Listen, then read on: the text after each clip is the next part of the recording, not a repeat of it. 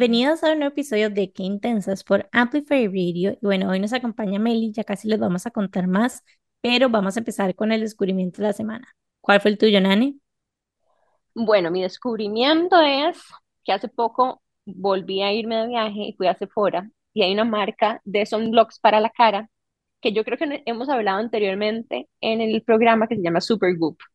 Y me gusta un montón porque tienen opciones como de cremas para la cara. Yo tengo la piel como más grasosilla, entonces es como, como sedosa y cero gruesa.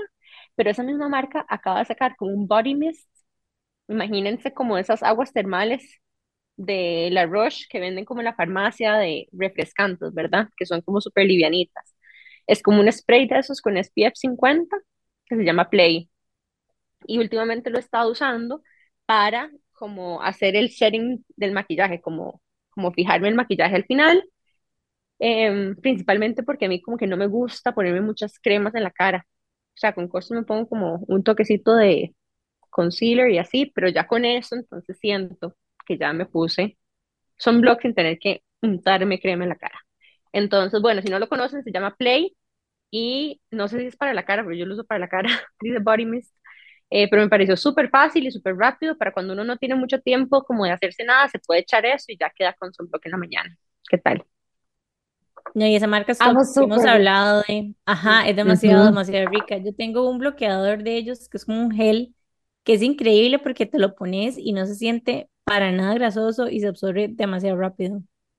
El Unseen Sunscreen, así se llama. Obvio, Sí, Ajá, ese es el que ajá, yo ajá. uso, ajá, ajá. No, yo uso, yo uso otro de ellos que me encanta, que es como el Shine. Entonces, es como, un- tiene un colorcito y un brillito, entonces queda uno así como, como El si que viene en una salido del mar Bueno, perfecta. les No, voy a, también viene, también viene como en, igual que el de Unseen eh, Sunscreen, viene igualito. Pero tiene un ajá, poquitito de color, tiene dos tonos, uno golden y uno más oscuro. Y, y sí, es lo máximo. Lo uso desde hace dos años todos los días de mi vida porque es protector solar, pero como entonces no tengo que mm. usar base ni nada. Es como, como que tiene un toquecito de highlighter. Ajá, exacto. Es como un shine así, perfecto. ajá, y les voy a contar otro secreto. En realidad aproveché y me compré como uno de esos como kits que venden de Sephora que trae como tres cositas de Supergoop y entonces he estado probando el que vos decís, Nelly, porque venía en el, como Ajá, en las muestritas, porque tienen como otra cosa que tiene súper cool esa marca es que tienen como botellas pequeñas que te caben como en la cartera o en el estuche de maquillaje. Entonces lo estoy probando. Ay, bueno, voy a llegar a ponérmelo este fin de semana, me encanta. Yo amo los es kits mi de descubrimiento de la Sephora. semana.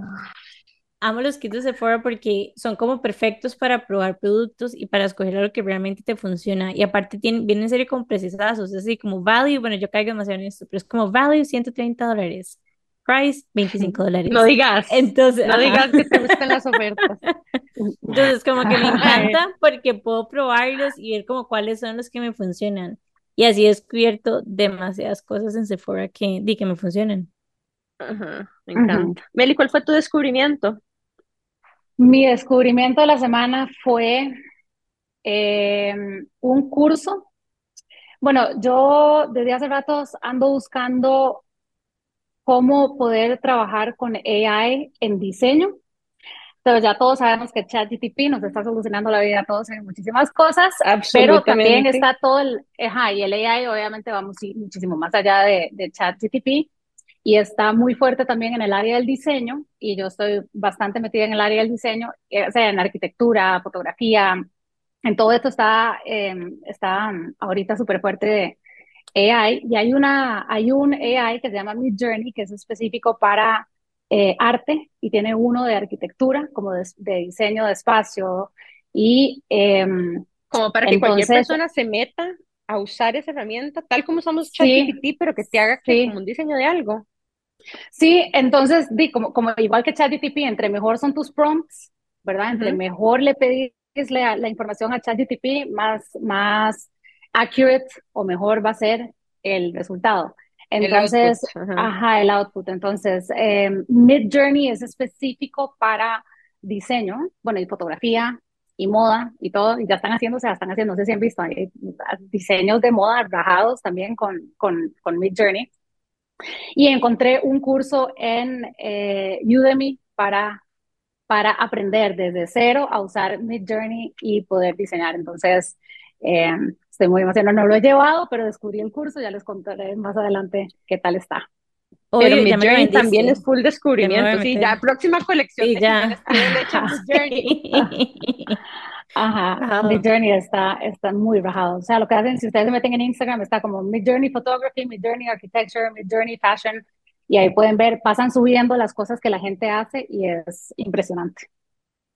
Qué chido, hay una pregunta, así como, como cuando uno usa ChatGPT, uno le pone como que quiero que suene como si lo hubiera dicho o escrito tal persona, vos podés decir como que me gusta el estilo de ese otro artista como una referencia para que se inspire. Exacto. Exacto, eso es, es, justamente ese prompting. Quiero que sea en, no sé, en arquitectura paramétrica, quiero que el setting sea eh, no sé, el desierto, quiero que sea, en mi caso sería un escenario para un festival de música que puedan saber que, que, que pueda sostener a 300 personas, que tenga un espacio de X y le meten los metros y todo. O sea, ya digamos que lo que yo tengo en mi cabeza no lo tengo que diseñar, sino que le doy todos los inputs. Eh, no quiero decir que es como si estuviera trabajando con un arquitecto y que le digo al arquitecto cómo lo que quiero que diseño, pero digamos que más o menos. Para obviamente, si vos sos un arquitecto y usas Mid Journey, pues increíble porque pues tenés los prompts perfectos, ¿verdad? Como qué texturas querés, qué materiales querés usar, pero entonces uno lo puede eh, también hacer. Tal vez obviamente un arquitecto le va a salir mejor lo que, mi, lo que mi journey saque, pero de eso se trata, de ir como mejorando los prompts, de, de cómo le pedís a, a, la inteligencia artificial que, que te trabaje, de cierta forma. En todo caso, rápido. Ajá, los prompts de los que hablamos son las instrucciones que les das, digamos, A, ChatGPT o a cualquier herramienta. exacto. Igual siento que va a haber como un reto, porque, bueno, no sé, digamos, yo personalmente, tal vez como que mi lenguaje visual está un poco más desarrollado, por absurdo que suene, que el verbal. Entonces, como que a veces me cuesta como un poco más expresarme, digamos, con palabras que con gráficos o colores o texturas y demás, entonces definitivamente igual va a ser como todo un challenge, digamos, para los diseñadores que también les pasa esto, como pasar esa barrera y aprender a expresarnos un poquitito más, más ampliamente. Yo creo como que traducir la necesidad verbalmente. El tema del lenguaje creo que es algo que nos cuesta a todos, no solo a los diseñadores. Em, ¿Verdad? Escribir bien y describir lo que sea que estés queriendo hacer o tus sentimientos, puede llegar a ser todo un reto, em, creo que para, para, para, muchísimas personas, a no ser que te dediques a escribir o a leer o, ¿verdad?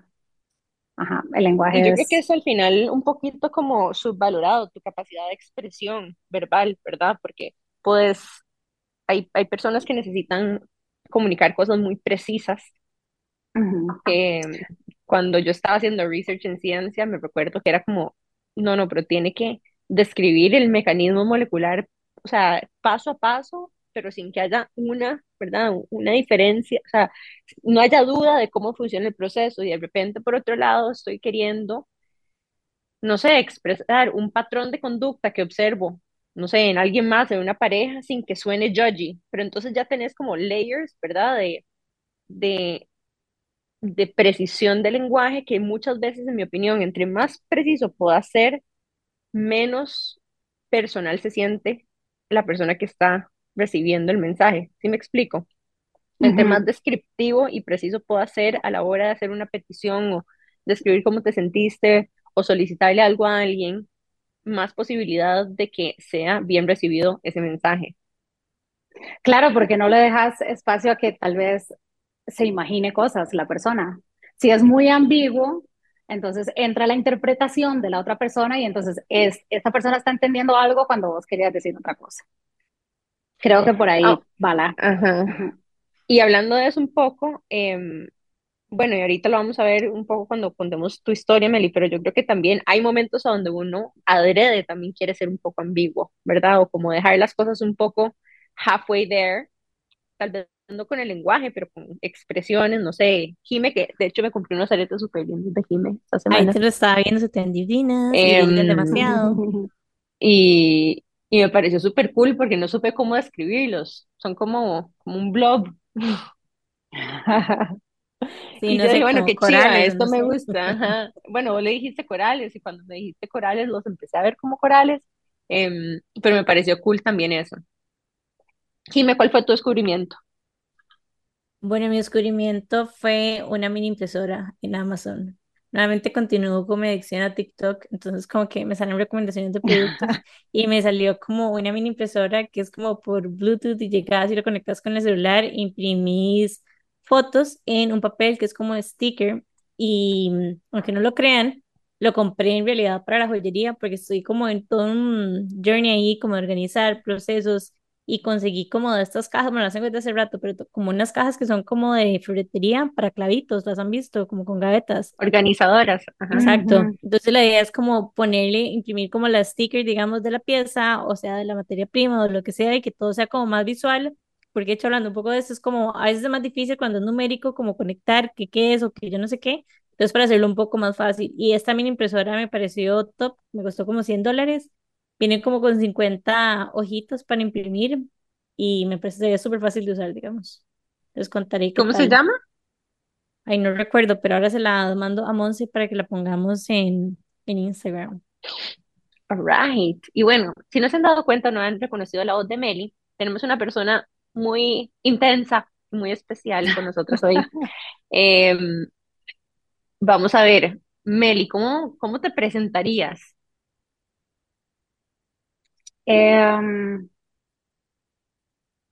como una artista multifacética, em, como una mujer apasionada, con ganas de crecer y de crear magia. Divertida, em, fiestera, que se goza la vida, por ahí va, apasionada. Sí, qué Ajá. lindo. Y una de las cosas más chivas es que Meli, como ahí lo escucharon, dice que es multifacética, pero yo creo que eso es como un understatement, porque ella hace muchas cosas y las hace muy bien.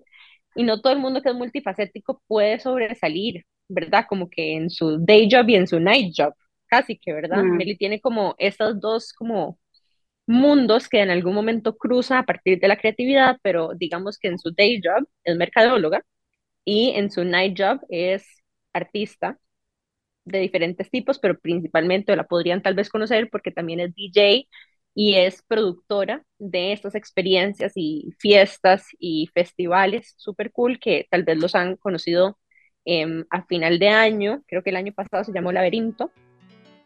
¿cierto? Y bueno, les vamos a contar un poquitito más acerca de la historia de Meli, de cómo ella viene a hacer toda su creatividad y su arte y también su journey profesional que ha sido súper cool. Eh, después de este corte comercial. Ya casi volvemos con más de Meli Olet aquí en Qué Intensa. Ya volvemos.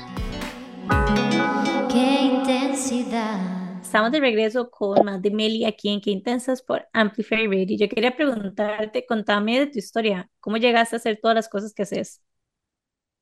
Em, en realidad creo que va a sonar súper cheesy lo que voy a decir, pero creo que todos tenemos tal vez una mezcla de cosas, como entre un rol o alguna misión por la que uno viene a la Tierra a vivir esta experiencia humana, mezclado con condiciones de vida y casualidades eh, que llegan a ser súper, súper decisivas en la vida. Eh, Ujú. yo, y a ver, ahora que les estaba contando que soy como multifacética, hay muchísimas cosas que he hecho. De hecho, recientemente acabo de renunciar a mi trabajo y la gente me dice, entonces ahora qué vas a hacer? ¿Vas a hacer música? O porque diseño festivales, entonces ¿qué vas a hacer un estudio de diseño de festivales? Y mi respuesta es, voy a hacer lo que quiera hacer. ¿Qué significa eso? Que proyecto que me llegue, si lo siento adentro, ¿verdad? Si siento un rotundo sí, lo voy a hacer eh, dentro de las áreas en las que me manejo, ¿verdad? Sea de música, sea de diseño de, de, de espacio, diseño de interiores, diseño de experiencias, producción, eh, branding, mercadeo, ¿verdad? Eh, y quién sabe qué otras cosas me vayan a llegar que no tengo ni idea hoy, pero creo que lo que siempre, o por lo menos el hilo conductor entre todo lo que he hecho en mi vida ha sido eh, estos mensajes del universo que para mí se representan en ese sí en la tripa, ¿verdad? En esos nervios, pero esos nervios deliciosos que uno dice como, qué miedo esto, pero yo quiero hacer demasiado, quiero explorar esto. Entonces, eso para mí es, el, es como son esas señales del universo que te dicen, por aquí es. Eh, y ya hablando más específicamente, yo me gradué, bueno, primero voy a echar bien para atrás, pero digamos, yo, mi mamá es colombiana, mi papá canadiense, yo llegué a Costa Rica cuando tenía tres años, no hablaba español, solo hablaba francés. Y eh, mi padre muere cuando yo tengo 13 años y este, entonces me, crió mi, ma, mi mamá aquí en Costa Rica sin nada más de familia. Entonces era un núcleo súper cerrado, mi mamá, mi hermano y yo, y, y pare de contar, y nosotros tres contra la vida. Eh, y este, yo me gradué súper joven, como de 16 años del colegio y no tenía ni idea qué quería hacer, ¿sabes? ¿Qué, qué, qué a saber uno qué quiere hacer a los 16 años? Ni siquiera sabía quién, quién era. Es más, todavía a veces dice qué es lo que quiero hacer. Por dicha que te, estoy bien conectada con el universo y que el universo quién me dice qué hacer, porque si no estaría perdida. Pero entonces, a los 16 años, 17 años, entro a la universidad, no tenía ni, ni idea de qué estudiar, quería ser actriz. Entonces entré a la UCR y estudié este, teatro. Y después este, no me di cuenta como que no era para mí. Y mi mamá me dijo, ¿por qué no te vas a Canadá? Ah, que ya que sos canadiense, andate a Canadá. Y yo, bueno, me voy a, a Canadá. Y me fui a Canadá y mis, los, mis dos papás eran eh, politólogos, entonces eh, entré a estudiar ciencias políticas. Al día de hoy nunca ejercí ciencias políticas. Y estando en la universidad, ya, o sea, la música siempre había sido parte de mi vida, desde Carajilla me había metido en, en, en la Sinfónica Juvenil y, y, ¿verdad? Siempre había sido, pero nunca había ¿Y querido tocabas? hacer música. Mira, pasé por todos los instrumentos. Yo quería tocar el arpa, pero era de este tamaño y no me llegaban los brazos. Entonces quería tocar la flauta traversa y tampoco me llegaban los brazos. Entonces me dieron el, el, el pícolo y no me gustó. Y después empecé a tocar piano y me quedé con el piano más, pero como que nunca realmente lo, lo manejé, ¿sabes? Como que no, yo, yo me siento en un piano y te toco tres canciones y para de contar. Pero la música como tal y cantar y bailar siempre me había encantado. Pero bueno, la cosa es que estando allá en Canadá, descubrí este, este mundo de la música electrónica. Es más, me acuerdo la primera vez que entré a una discoteca ya. O sea, estamos hablando de que yo tengo 43 años y cuando yo me fui a estudiar era en el 97, ¿verdad? 98. O sea, aquí en Costa Rica eh, había una mini discoteca que se llamaba El Caracol o la estrategia del Caracol, ya no me acuerdo qué, era una cosita de este tamaño y ahí tocaba un DJ música electrónica y ya, o sea, todo lo demás eran bandas y charanga y así.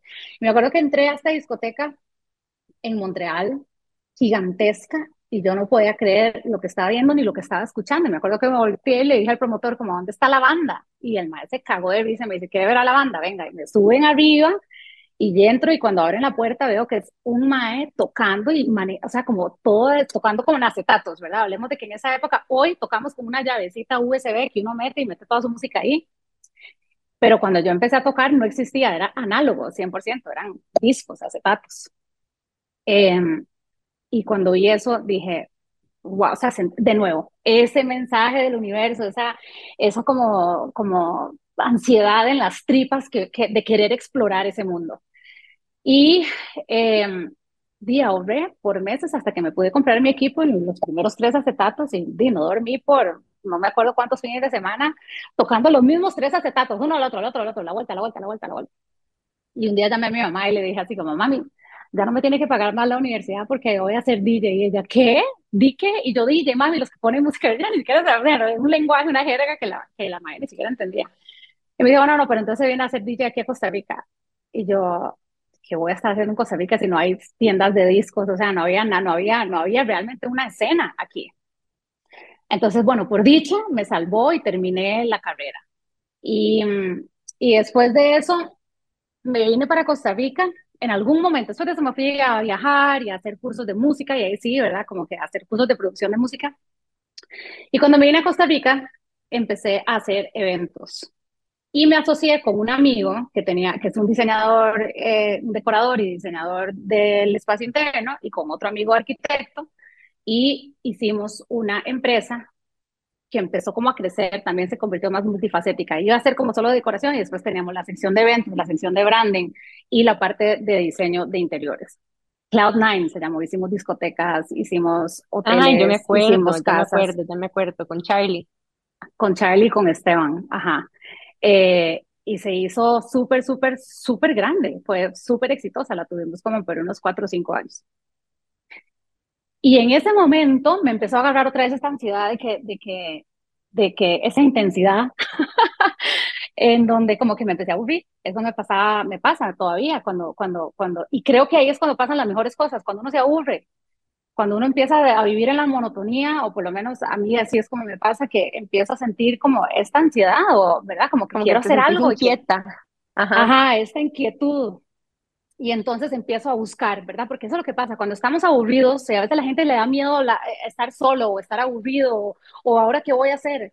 No haga nada y ve a ver qué pasa, ¿verdad? Porque en esos momentos de no hacer nada, en esos momentos de, de, de la mente empieza a ver qué hace y ahí empiezan a salir, no sé, para mí así ha sido las mejores ideas, eh, los mejores cambios, ¿verdad? Es- esos momentos son siempre súper, en mi caso, me ha pasado que han sido muy especiales y decisivos. Y entonces empecé a buscar, yo decía, bueno, ¿y qué hago? Estoy aburrida. O sea, mi gran reto ahora era cómo no enojarme con, cómo tenerle paciencia a mis clientes. Ese era mi gran reto. Ya sentía que habíamos hecho la discoteca y la fiesta más grande y el na, na, na, na, ¿verdad? Y yo, bueno, ¿y aquí qué? ¿Qué más, qué más podemos hacer? Eh, y entonces empecé a buscar maestrías y no sé cómo, ah, seguro eso, eso, eso que mensajes que uno le manda al universo, de, repente me llega esta oportunidad y me dicen, Melissa, estamos por lanzar Uber en Costa Rica. A todo esto yo en mi vida había hecho mercadeo, ¿verdad? O sea, yo había hecho un show que se llamaba, bueno, que se llama, porque ahorita creo que lo van a volver a hacer, con un exnovio que tuve, eh, que tiene un estudio de, de música, de un estudio de, de, producción y de grabación de música que se llama Conquista Sessions, eh, Conquista Records, y yo le dije, hagamos Conquista Sessions y hacemos, usted pone el estudio y esto, y yo pongo los videos y hacemos un show de música nacional, se lo vendimos a Imperial, eh, quedó chivísima, y entonces el hermano de este exnovio, que ya habíamos terminado, pero éramos súper amigos, porque es, creo que es muy importante siempre terminar muy bien con los exnovios, y, y son, son personas que si uno las escogió eh, para estar en la vida de uno, ojalá puedan seguir de otra forma. El hermano de este, él me llama a mi exnovio y me dice, Meli, mi hermano eh, va a lanzar Uber en Costa Rica. Yo me había montado en Uber una vez en mi vida y me acuerdo que cuando llegó el carro y eso estaba, creo que estaba en Chicago o algo así, yo, ¿qué es esto tan chuzo? Pues una amiga me dijo, como quiere ver, no sé qué, y pidió un carro, o sea, pidió un carro y llegó un carro, el, este carro negro gigante, no sé qué, y yo, y mae, ¿qué es esto? Con una app, y, yo, y, el, y la, y la mae, sí, no sé qué, y cuando me dicen, va a llegar Uber a Costa Rica, ¿lo conoces? Y yo, me monté una vez y me parece rajado. Y me dicen, este mae quiere que eh, hagas, que seas la gerente de mercadeo para lanzar Uber en Costa Rica, y yo, ¿qué? Yo en mi vida he hecho mercadeo, ni siquiera. Sí, sí, nada más reunite con ellos. Y de ahí, long story short, me dieron el brete y entonces dejé la agencia de, de diseño gráfico, de diseño gráfico, de diseño, ¿verdad? Era un estudio de diseño. Y me fui a hacer mercadeo, a lanzar Uber en Costa Rica porque me parecía que era una oportunidad increíble en ese momento.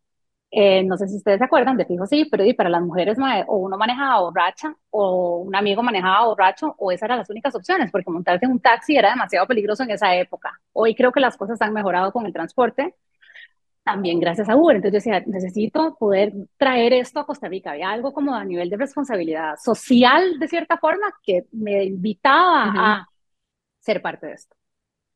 Y mae, entonces me metí en Uber sin nunca haber hecho mercadeo y fue un éxito, eh, fue lindísimo, fue una experiencia increíble. No solamente que nunca había hecho, que nunca había hecho mercadeo, sino que también no sabía nada de tecnología de apps, ¿verdad? Entonces me hablaban en las primeras semanas, ¿cuáles primeras semanas? Los primeros meses en acrónimos tecnológicos y yo decía, ¿de qué me está hablando esta gente en San Francisco? No entiendo nada. Y ahí también me di cuenta como que todo se aprende en esta vida, ¿verdad? Como que no hay que tenerle miedo a decir como que, y, y creo que eso es algo muy que nos pasa a las mujeres que, que y, y, y después, bueno, es que vengo de todo lado. Después trabajé en Uber. De, de, cuando, estando en, en, en Uber en, en, México, me invitan a, a, lanzar Bumble, que es esta dating app creada por mujeres. Me invitan a lanzar Bumble en México y a dirigir Bumble en México. Dejé Uber y me fui a lanzar eh, Bumble en México. Y estando en Bumble, entonces pude como que llegar a un montón de conclusiones que tienen que ver con nuestra forma de ser las mujeres, ¿verdad? Como por ejemplo, Bumble está diseñada por mujeres y lo que hace para equiparar el poder en las relaciones entre hombres y mujeres es que las mujeres son las que tienen que invitar a salir al hombre cuando es una relación heterosexual. Entonces, vos haces una conexión, digamos, vos le das like al, a este, al MAE y el MAE te da like de vuelta, es un match, la conversación se congela hasta que la mujer le habla al MAE para, para primero empezar a quitarnos los tabús, o sea, ¿qué es eso que siempre tenemos que estar esperando todo en la vida, ¿verdad? Esperamos a que nos den el brete, esperamos a que nos llegue la oportunidad, esperamos a que nos, eh, que, que, nos pidan el noviazgo, esperamos a que nos piden matrimonio, o sea, pasamos la vida esperando y eso, el, lo peor de eso es que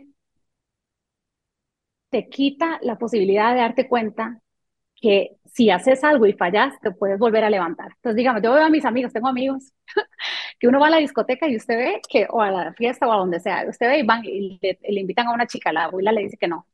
Van a donde la otra, y donde la otra, donde la otra, hasta que eventualmente la abuela le dije que sí, y yo a veces digo, ¿cómo salen intactos con sus egos intactos, sabes? O sea, ¿cómo hacen? De hecho, yo quiero hacer énfasis a esto, o sea, este mismo tema como que lo has dicho en varias cosas, y es como tenés una capacidad por simplemente hacer las cosas y como no perder el miedo que tal vez no todas las mujeres tenemos. O sea, y inclusive digamos cuando hablas, por ejemplo, de tomar las oportunidades que se te vienen y probarlas porque lo sentís, a mí a veces me cuesta un poco como diferenciar como si esto que estoy sintiendo y que me está generando ansiedad es porque me está generando ansiedad o miedo porque es algo que me da miedo fracasar o porque es algo que es como grande o porque si realmente es mi intuición la que me está diciendo por ahí no es. Y siento que hay como un superpoder que vos has desarrollado que es como para poder identificar esas oportunidades en general, como atreverte a hacer las cosas sin ese miedo a fracasar o a lo que sea. Como discernir el miedo bueno del miedo malo, digamos. Exacto. Yo creo que, digamos, sí, porque es discernir, porque el miedo lo siento, ¿sabes? Es, es como, es como todos estos sentimientos, como los celos. Los celos uno los siente, Nadie no siente celos. La diferencia está en cómo los manejas, ¿verdad? Cómo manejas el miedo. Y eso es lo que hay que aprender. No es aprender a, no sentir miedo, porque yo siento miedo siempre. O sea, antes de conectarme aquí, yo pues, sentía las maripositas en el estómago, porque así es, ¿verdad? Pero sí, es más como cómo lo manejas. Pero, ¿qué preguntas te haces, digamos, para saber cuál de los dos miedos es? Si es miedo bueno o miedo malo. Es que no, sí, no, no es tanto las preguntas, es, es que es cuando algo me da miedo, pero lo quiero hacer, yo sé que es bien. Mm, y eso no significa, y eso no significa que no me haya equivocado, o sea, mil veces me he equivocado. Eh, pero cuando algo, es, que es muy, es, no, no, es que quiero decir que es muy fácil, porque no es muy fácil, pero cuando vos sentís que es un miedo y que además es como, uy, todo pinta que no, es más que un miedo, es, es un no, ¿verdad? Si no es un sí, pero qué miedito, pero sí. Entonces eso es como que, bueno, ok, Melissa, controle ese miedo y vamos, y vemos qué pasa, qué es lo peor que puede pasar, que eso es lo que Bumble me enseñó, que los hombres, voy a decir una, un, un anglicismo, it builds character, ¿verdad? Failing and getting up builds character. Y nosotras, por, por nunca poder exponernos a, porque siempre tenemos que ser perfectitas y esperar a que todo nos llegue, entonces we don't build character we don't realize in our life, porque building character es con las experiencias de fallar y levantarse, fallar y levantarse, fallar y levantarse. Tal vez una traducción de eso es como hacer callo, hacer callo, ¿verdad? Como que hacer, desarrollar esa, esa capacidad de em, continuar desarrollando, eh, ¿cómo te digo? Incluso es como resiliencia, pero no es resiliencia donde estás ahí como victimizado, es resiliencia para eh, start over, ¿verdad? para recomenzar. Es, o sea, digamos, me acuerdo las primeras veces que en, en, en, en Bumble, ¿verdad? Cuando, porque, y, me ha pasado con muchas amigas y lo viví personalmente, en donde vos le eh, haces match con alguien y de repente, mm, ay, pensás en, primero, primero es como que, que, ¿de qué le hablo, verdad? Entonces ya luego, que, ay, le voy a tirar un chiste, le tiras el chiste y el mae te ríe, no te contesta y así con un montón y después empezás a decir, ¿qué habrá pasado? ¿Será que no sé qué? Nada, nada. Empezás a self-doubt, ¿verdad? Empezás a dudar de vos y no sé qué. Y ahí hay dos opciones. Una, no volvés nunca a exponerte, porque eso es lo que pasa cuando uno se expone, está la posibilidad de que te vaya bien o que te vaya mal. O decir, pudo haber sido lo que sea, pudo haber tenido una conversación con otra, otra huila que le gustó más, pudo haber sido que mi chiste estuvo pésimo, pudo haber sido que tuvo un mal día, pudo haber sido lo que sea. Y eso no me quita nada a mí. Y voy con el próximo y le tiro el mismo chiste a ver si era el chiste o no. O después le cambio el chiste y después entonces no sé si era el chiste o lo que sea. Pero solo con la experiencia de exponerse y después darse cuenta que no te morís y que no pasa nada malo con fracasar, fracasar, después ya, es que después ya ni siquiera te importa cuando fracasas. Y, y eso es lo que yo veo en mis amigos más cuando van a ligar y les dicen que no 20 veces y al final terminan con, dicen, terminan ligando, feliz de la vida, pero todas esas 20 veces que les dijeron que antes que no, no les quitaron ni un poquitito la autoestima, que yo decía, ¿cómo es posible? Yo estaría ya en la choza. Y es porque tienen demasiada experiencia con nos, con, con, con, con, rechazos o con caerse o con fracasitos en la vida, que no son grandes fracasos, porque nada es un fracaso mientras uno está aquí bien, con salud, con la gente que uno quiere, todo lo demás se, se arregla, se soluciona, se sobrepasa. Sí, hay como una idea que está como constantemente queriendo como surgir ahorita escuchándote y es como que, no sé, tal vez es la fragilidad, ¿verdad? Como que, ¿por qué a veces nos sentimos tan frágiles en nuestra autoestima, ¿verdad? Porque a veces nos sentimos tan, eh, tan frágiles ante cuando nos exponemos y, ¿verdad? So on and so forth. Creo que por ahí hay como, como ser, ¿verdad? De, de diamante y no de vidrio. Em, sí, yo no sé, yo creo que todo tiene que ver como con, con, con la vida y digamos como todos tenemos la solidez. La, Ajá, y la, y la vida, la vida es difícil, ¿verdad? Es, es, el dolor es parte de la experiencia humana. Nadie se salva con ninguna situación de vida, ni que vos llegues aquí a un castillo maravilloso siendo la la más inteligente, más linda, más nada. No te salvas del dolor porque el dolor es parte inevitable de la experiencia humana. De hecho, digamos, yo me pongo a pensar en las grandes transformaciones de mi vida, digamos, y siempre son posteriores a algún momento doloroso que literalmente así, pero me arrastró por el piso y me destruyó. Entonces es como la transformación que viene detrás de o después de estos momentos difíciles, pero es que en su momento, digamos, son muy difíciles también como de asimilar. Bueno, la conversación está súper hot, pero nos vamos a ir rápidamente a un corte comercial y ya casi estamos de regreso con más de qué intensos por Amplify Radio. Qué intensidad. Estamos de vuelta con más de Qué Intensos aquí por Amplify Radio y hoy tenemos a Melio de invitada especial y justamente ahorita en break estábamos hablando de cómo ha sido esta experiencia de desarrollar sororidad para vos a lo largo de tu vida. Em, es una muy buena pregunta porque yo creo que, bueno, ahora justo antes del break estábamos hablando de que, de que, de que nadie se salva del dolor en esta experiencia humana, ¿verdad? Y todos hemos tenido dolor. Yo no voy a hablar del dolor de los demás, yo puedo hablar del mío y de lo que este dolor me enseñó. Como les conté al principio, cuando yo llegué a Costa Rica, yo tenía tres años, no hablaba eh, español, aprendí a hablar español, aprendí a hablar inglés. Em, y no tenía familia. En Costa Rica estamos hablando de hace 40 años. Cuando yo llegué a Costa Rica, Costa Rica, y, eh, todo eran super pueblos y, era de todo el mundo que se conocía, la familia sigue siendo así, pero ahora es un poco más grande, ¿verdad? Em, y en esa época yo recibí, como muchas personas probablemente, muchísimo bullying, pero bullying que era no solamente de carajillos, ¿verdad? Sino que de los papás. Por ejemplo, o sea, Ojo, la, ojo la, ironía de la vida, que me llegaban, me, acuerdo una vez en, en, en, la escuela, de hecho me tuvieron que cambiar de escuela del bullying que me hacían. Eh, me, me llegaba así como que, ¿quieren ir a mi fiesta de cumpleaños? Y yo, toda feliz, yo sí, y pues, pues no está invitada.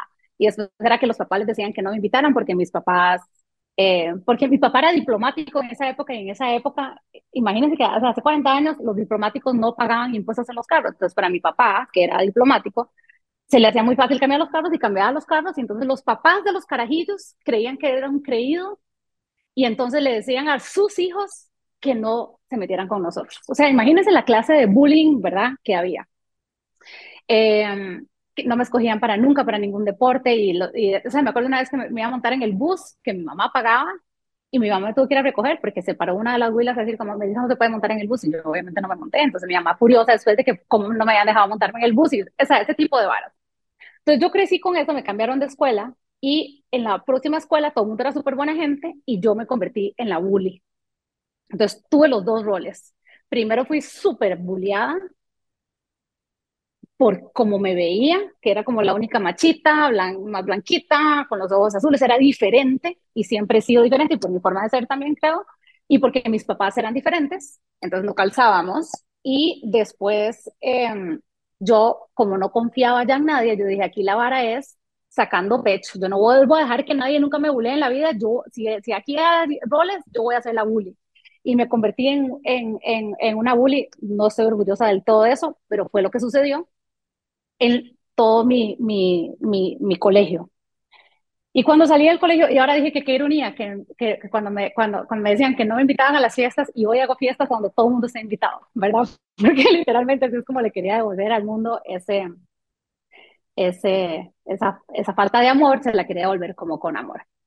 Y habiendo estando en los dos lados, me di cuenta que yo como bully, lo único que hacía, o sea, yo me sentía pésimo maltratando a la gente, pero yo maltrataba por todo ese odio que yo tenía adentro. Además, eh, um, creo que todos lo sabemos, hoy es luna llena, de hecho, entonces no sé ustedes cómo la están pasando. Y eclipse y, ma, y, y, y, Marte retrógrado, Mercurio retrógrado, mae, yo no sé ustedes cómo están, pero o sea, yo ya eh, en los últimos tres días ya terminé y volví y terminé y volví con mi novio tres veces.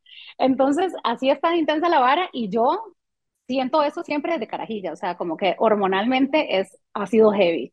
Entonces, agréguenle eso, ¿verdad? A la ecuación más esa fragilidad que sentimos nosotros las mujeres de ser perfectas y cómo nos tenemos que ver y bla, bla, bla, todo lo que ya sabemos. Y cuando me gradué, lo que hice fue irme de aquí. Para mí Costa Rica, a ver, digamos, ustedes cuando la gente dice como, ah, yo tengo muchos amigos y siempre envidio demasiado, como, esos fueron los mejores años de mi vida, el colegio fueron los peores años de mi vida, la escuela fue los peores años de mi vida, el colegio fueron los peores años de mi vida. Estuve muy triste, además la muerte de mi papá y todo, o sea, todo fue como una vara que yo dije, ah, ¿qué es esto? Cuando pude respirar por primera vez fue cuando me fui de aquí y me fui a estudiar a Canadá y me encontré completamente sola en donde gente me aceptaba ya por quién era, no por, por cómo me veía ni nada, ¿verdad? Entonces ahí empecé como que realmente a conectar conmigo, con quién soy, qué me gusta. Fue una oportunidad, cuando uno se va, es una, una oportunidad de reinventarse. Ya, ya no es quién eras en el colegio, ni quién eras en la escuela, ni quién era, es quién querés ser hoy. Y aún así estaba bien carajilla, ¿verdad? 17 años, yo no tenía ni idea de qué quería hacer, ni, ni qué quería hacer, ni quién quería hacer, pero me empecé a descubrir. Y ahí empezaron tal vez mis primeras reales como amistades no solamente como de, de, de, de, sororidad, sino de hermandad también, hombres y mujeres, como que realmente empecé a escoger a mis amigos, no eran porque eran mis compañeros, sino era porque era, sino era como que realmente resonaba a nivel de energía y a nivel de valores de vida con estas personas. Y ahí empezaron como mis, mi, mi sororidad y más, y conforme más iba madurando y más iba creciendo y más iba viviendo esta experiencia humana, eh, más empecé a tener empatía por las mujeres, entendiendo que yo soy una de esas bien intensas, ¿verdad? Y que toda la vida, todo lo que nos pasa. Y entonces empecé también como todas las, muchas veces nos pasa como que todos estos celos, estas envidias, estas desconfianzas, estas inseguridades, entre nosotros las empecé como a ver, a reconocer y decir, ah, esto es por esto, y no me importa, porque yo también lo tuve en algún momento en mi vida, y se lo perdono y además, yo, yo nunca le voy a decir, ay, está haciendo así, pero si viene donde mí, le voy a dar con todo el amor de mi, de, de mi corazón mis consejos y, y, mi apoyo. Y, y, tengo una de mis mejores amigas de la vida, que es así desde que tengo 16 años o 17 años, y somos eh, en, muchas cosas parecidas y en otras cosas el agua y el aceite. O sea, yo soy una lanzada a la vida, nada, nada, ella no es cero, ¿verdad? Y por muchos años eso me chocaba. Hasta que un día dije, madre, pero ella es así y yo y lo voy a aceptar y lo voy a amar porque no se trata de eso, no se trata de que todas tenemos que ser iguales, ni que tienen que vivir la vida como vos la vivís, ni que no tienen que sufrir por ciertas cosas que vos ya entendiste, sino es, de, es saber que todas tenemos nuestro proceso y que ser mujer es es es súper challenging, pero es lindísimo y que nos tenemos que apoyar y nos tenemos que querer y nos tenemos que acompañar y respetar los procesos de todas. Y que cuando encontrás esas hermanas, nada se compara, ¿verdad? Porque nada se compara. Y ese, bueno, en, en no tan corto, esa ha sido mi experiencia con la sororidad. Mm, gracias por compartir, Meli. Y yo creo que, bueno, yo en otras ocasiones en este mismo espacio he compartido como para mí también, como para vos, el, vamos a ver, hay muchas similitudes, ¿verdad? Yo también me cambié de escuela porque me hacían bullying a los 11 años y me pasó lo mismo cuando pasé a la nueva escuela, no me hice bully, pero como que de repente fue súper raro porque pasé como de que, y me hicieron algo similar. Me escribieron un papelito a donde cuando primero lo abría decía, ¿quiere jalar? Y después, cuando lo abría por segunda vez, decía, no, mentira. Así. Y yo, fue como un invite y un invite, tal cual lo dijiste vos, ¿verdad? Y, y fue, es una tontera, ¿verdad? Pero digo, uno cuando tiene 10 años, eso importa, ¿verdad? Porque uno siente como aceptación y rechazo en un fucking mismo papelito, ¿verdad? Y, y bueno, terminé cambiándome de escuela y en la otra escuela igual, o sea, como que popular y me daban pelota y de repente era como bonita porque además bailaba y tenía a todas mis amigas de jazz ahí, entonces fue como súper mindful, ¿verdad? Como que cómo puede uno como hacer un shift tan grande en arquetipo tal vez de quiénes sos vos en una comunidad, un grupo de personas y, y yo creo que también un poco porque algunas de mis bullies eran mujeres en la otra escuela, o sea, tengo una persona así como en mente específicamente que, de la cual de aprendí mucho tal vez.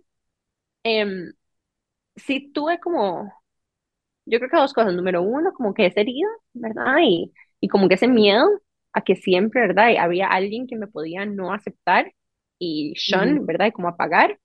Pero también al mismo tiempo, cuando, como yo bailaba, bailé en un lugar a donde también había mucha competitividad y era como que si hacías esto, te pasaban a la primera fila. Y si no hacías, o sea, si hacías algo malo, te saltabas, te pasaban a la última fila. Y ir a la última fila era así como lo peor.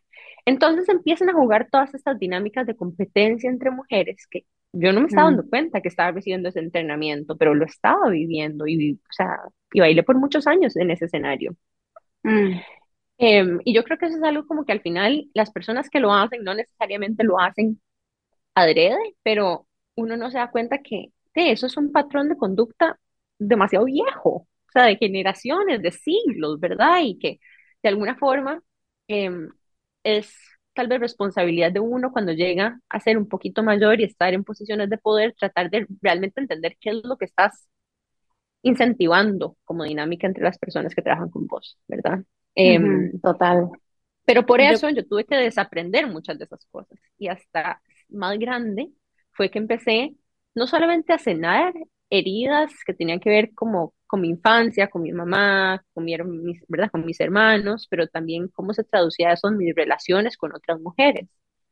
Y, y una de esas cosas me la enseñó una profesora, una profesora que eh, era chiquitita, como sureña, con una voz toda pitillo, mujer, y ella me enseñó que que podían haber como puras mujeres en el laboratorio. Y fue muy cool porque a veces he contado esta historia, habían gavetas de solamente colas de pelo, ¿verdad? Y pantalones, por si ese día, que era verano, ibas al lab y andabas en falda y no podías ir al lab en falda, eran pantalones extras, como scrubs, para que pudieras Mm, como cuando salís del lab volver a verte linda y no tenés que, mm, ¿verdad? Como que cambiar toda tu forma de vestirte solamente porque tenés que ir a hacer un experimento dos horas en algún momento de tu día. mm, Entonces, como que todas esas cosas han sido como mentoras que me han venido abriendo los ojos y, y para mí ha sido muy enfocado en, en esos mentorships y en, y esos roles o modelos a seguir que me han enseñado que hay otras formas de hacerlo, porque también creo que es injusto autoexigirse sanar eso si vos no tenés ejemplos concretos de cómo se puede ver eso de una forma sana. Es, es súper interesante lo que decís porque cuando yo estaba trabajando en Uber, entonces digamos, el tema de la competencia, es yo, yo nunca he sido competitiva como con los demás, es más como conmigo misma, con lo que yo quiero hacer y lograr las varas. Entonces, digamos, a mí, eh, eh, tipo, CrossFit y eso, a mí es como que, vas a ganar a tal persona, la, la, la", y es como, o sea, I can sit this one out, no me interesa, como que no es lo que me motiva, ¿verdad? Entonces, a mí me quieren empujar a hacer algo, no es a ganarle, no sé qué, a lograr una meta que yo me propuse. Y o que te digan Uber, que no puedes hacer algo. o que me digan que no puedo hacer algo, ajá, o que lo hice mal, que no estuvo tan bien hecho. Bueno, dame otra oportunidad, por favor, y te juro que lo hago bien. Eh, o mejor. Em, cuando estaba en Uber, era como este boys club. Y es muy normal, ¿verdad? En, en, en el, en, el, en el mundo de tecnología, eh, de las apps, de los startups, es, es un mundo súper, súper masculino. Y eh, obviamente la forma de trabajo de los hombres es muy así, competitiva y, y quién es quién, y todo el mundo grita por encima de los otros y es, es muy, y todo es, todo es data driven, ¿verdad? Es como, si quieres, tenés una idea, antes de poder hacerla, tenés que comprobar que va a funcionar, ¿verdad? Porque no sé si es que no tienen el instinto o la, o ¿cómo se llama? La, ¿cómo se llama esto? Que tenemos las mujeres, nuestro superpoder. Intuición. La intuición, gracias. No tienen intuición, entonces todo lo tienen que comprobar antes. Entonces imagínate la cantidad de recursos y de dinero y de todo que se tiene que usar para comprobar una idea antes de que salga.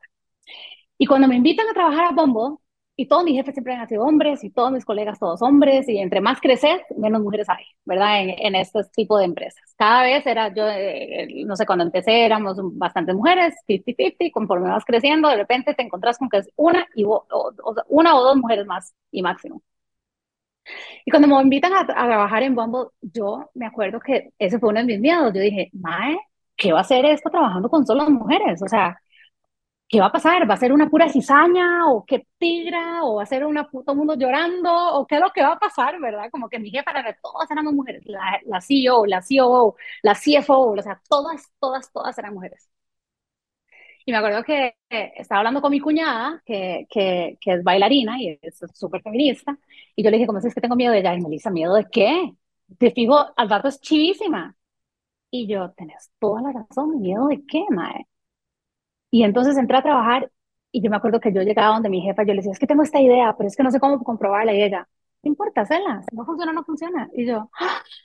y este es el mundo de las mujeres. Y todo era como, ay, me vino la regla, tranquila, quédate en la casa hoy, mañana trabajas. Y yo, okay, gracias. ¿Sabes? Como todo este tipo de cosas en donde no es esta estructura que no nos funciona, sino era como esta otra estructura en donde lo único que importa es el output, no la forma.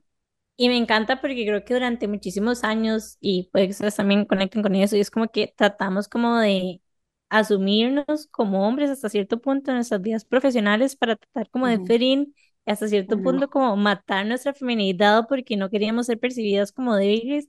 A mí en lo personal, para mí eso ha sido como todo un thing, digamos, que he tenido que bretear y que sanar, o sea, al punto de que yo ni siquiera me vestía rosado porque asociaba el rosado con debilidad y era como, bueno, en fin. todo un tema, digamos. Pero entonces me encanta esto y siento que Bumble como que en ese sentido ha venido como a cambiar todo y tengo en este momento en mente una foto que fue cuando Bumble tuvo como algún tipo de milestone super top que salió como la CEO y la founder como con esta campanita de... Cuando hizo el IPO, cuando hizo el IPO. Cuando hizo el IPO, cuando fue Estaba embarazada. Exacto, era no, como... Ya lo, ajá, ya lo tenía, lo acababa de tener el bebé. Ah, eso fue. Ajá. Entonces, sí, eso fue, ella le dio, fue la primera mujer en la vida con su bebé en los brazos. Sí. Me encantó. Ajá, y eso solamente, esa foto es una experiencia, me acuerdo cuando yo llegué a Bumble la primera vez, eh, o sea, las oficinas de Bumble están en Austin, que ya solo eso es distinto, ¿verdad? No estaba en San Francisco.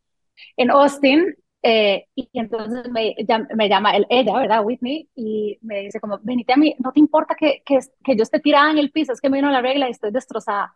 Y yo, obvio no, y subo a la oficina de ella, divina, toda decorada así con amarillo, rosado, celeste, todo lo que se pueden imaginar, y la madre tirada en el piso, que le estaban trayendo un té, y entonces yo me tiré en el piso con ella, y tuvimos toda nuestra primera reunión tiradas en el piso porque la madre andaba con dolor de varios. Y yo, this is home for me, por ahora, uh -huh. quiero aprender de esto, ¿sabes?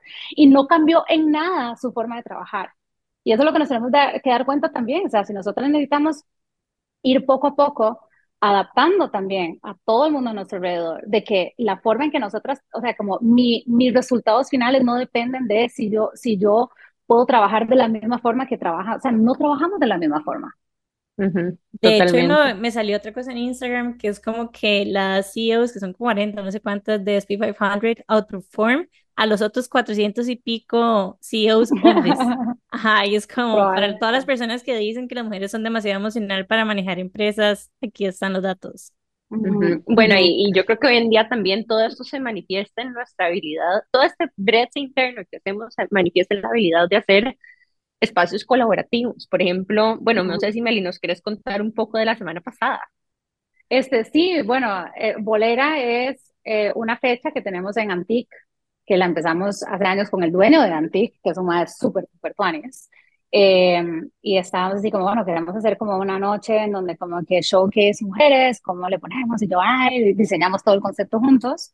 Eh, y eh, tiene como ya tal vez como unos cuatro o cinco años de estar funcionando, cuatro años tal vez, y es una plataforma solo para mujeres en donde eh, podamos como showcase talento femenino emergente o de hace mucho tiempo, además, ojalá casi siempre está como alguien que la figura que tiene bastante tiempo de estar trabajando, perdón, aquí que tiene bastante tiempo de estar en la, en la escena eh, y luego chicas que están empezando a tocar, ¿verdad? Entonces, ajá, y, ha ido creciendo y han, o sea, cada rato que veo y veo anunciadas en, en bolera eh, DJs que no, que no conocía antes, veo cómo está creciendo la escena, ¿verdad? Porque cuando, cuando yo empecé hace 23 años o más, eh, éramos dos o tres mujeres en todo Costa Rica, ¿verdad? Es más, les voy a contar una vara para que entiendan el bullying, cómo funcionaba con las mujeres antes. A mí me hace gracia ahora que a veces les preguntan a las mujeres hoy. Ah, todos vivimos el, el, ¿verdad? O sea, todas, ser mujer hoy también es, es complicado, ser mujer es complicado. Es precioso, pero es complicado. Pero la verdad es que cuando veo que les hacen preguntas como, "¿Y ¿cómo se siente ser mujer en esta escena? Yo, vieran hace, vieran hace 20 años. O sea, yo me acuerdo que antes no existía Instagram y no existía nada de esto, eran blogs, ¿verdad? Entonces uno entraba a los blogs y en los blogs anunciaban la fiesta y la gente comentaba en la fiesta. Maya, a mis colegas hombres les decían como, qué buena música o qué mala música o lo que sea. Y a mí los comentarios eran todo de cómo me veía. Y no eran positivos, ojo, ¿verdad? Era como que, buena música, este, eh, buena música, la nanita fea, varas así, ¿saben? Como en blogs de en Colombia o en na, na, na, na. Y era como que, ¿por qué? Entonces era como, tras de que era difícil tocar y, y, y, y todo el esfuerzo que uno está haciendo para salir adelante, y luego uno eh, mete a leerse cómo, cómo te fue en la noche, le gustó o no le gustó la fiesta a la gente, ¿verdad? Y lo único que ves es que sos fea, o te vestiste mal, o estás muy chiquitita, o estás gorda, o estás flaca, o estás lo que sea, es como, hay que tener mucha resiliencia. Ahí sí, pues yo me acuerdo que yo, a Diego, mi hermano, se ponía furioso, como este mae, este imbécil lo voy a matar, no sé qué. Y yo, pues sí, ya no voy a dejar de tocar. Y él, como que, no, mae, como no se deja, ¿a qué le importa? No, no, no. Y yo, bueno, sí, ya, ¿qué importa? ¿Qué importa? Pero a, los hombres nunca les van a decir que, se, que un mae que va y toca no le van a decir que es un gordo feo, porque las mujeres tal vez no nos ponemos a, a hacer esos comentarios, pero a la mujer, a mí sí me hacían esos comentarios. Entonces es, es, es, es, es interesante ver cómo también ha cambiado. Eso es algo muy lindo de la sororidad también. ¿Saben? Como que, de hecho, el otro día vi un meme que decía como las, la- las mujeres y sus amigas en, en, en Instagram, y era como, uh, ¿se acuerdan el, en Nintendo hace tiempo del juego de tenis? Que era como, pin, Ujú. pin, pin, pin. Y entonces era como que, qué linda, qué divina, te amo, ay, yo más, ay, está increíble, felicidades. No, no, no, Era como todo, ¿verdad? Como ese tenis. de- y eso antes no existía, ¿verdad? Entonces era como ese cyberbullying, que era muy heavy, y hoy este tema de la sororidad, entonces creo que también es más fácil para las mujeres hoy tener hermanas y amigas así, porque realmente se rompió como esa barrera de apoyarse y quererse y, y, y, y demostrarse ese amor y esa admiración de forma pública, que, que, que es Ujú. lindo, Te ha sanado construye. demasiadas cosas, siento, como demasiado Ajá, como total, trauma colectivo, por decirlo de alguna manera. Todavía falta total. camino, pero definitivamente es otra cosa. Bueno, Meli, yo quería preguntarte dónde pueden saber más de vos, dónde pueden seguirte en Instagram. Ajá, o sea, si quieren saber como de, si quieren saber como un poco más de la parte más seria profesional, diurna, bueno, seria, lo, todo lo demás es muy serio. En, estoy, estoy en LinkedIn como Melissa Bolet y mis redes artísticas como más de música, está más enfocada en la música y en diseño de escenarios y de eventos. Estoy en Instagram como Melissa O también, rayita abajo, melissa.o y en SoundCloud como DJ Melissa O pueden encontrar mis sets y música. Qué top, Meli, demasiadas gracias por este súper episodio. Me da hasta como lástima que se haya acabado, se pasó súper rápido, queremos pero cortar.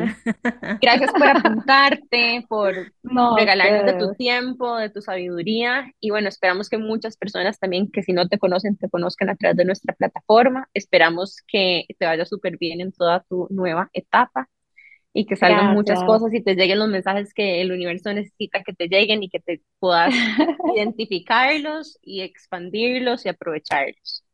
Y ya saben, a Gracias, nosotros nos pueden seguir como que Intensos Podcast en Instagram. Recuerden seguir también a Amplify Radio FM. Saben que nos pueden encontrar todos los miércoles a las 7 y 30 de la mañana por 95.5 FM Amplify o en su plataforma de podcast favorita, Spotify, Apple Podcasts, la que quieran. Y bueno, sin más, las dejamos, pero nos vemos la próxima semana, en el mismo lugar y en la misma hora. Chao. Chao, gracias.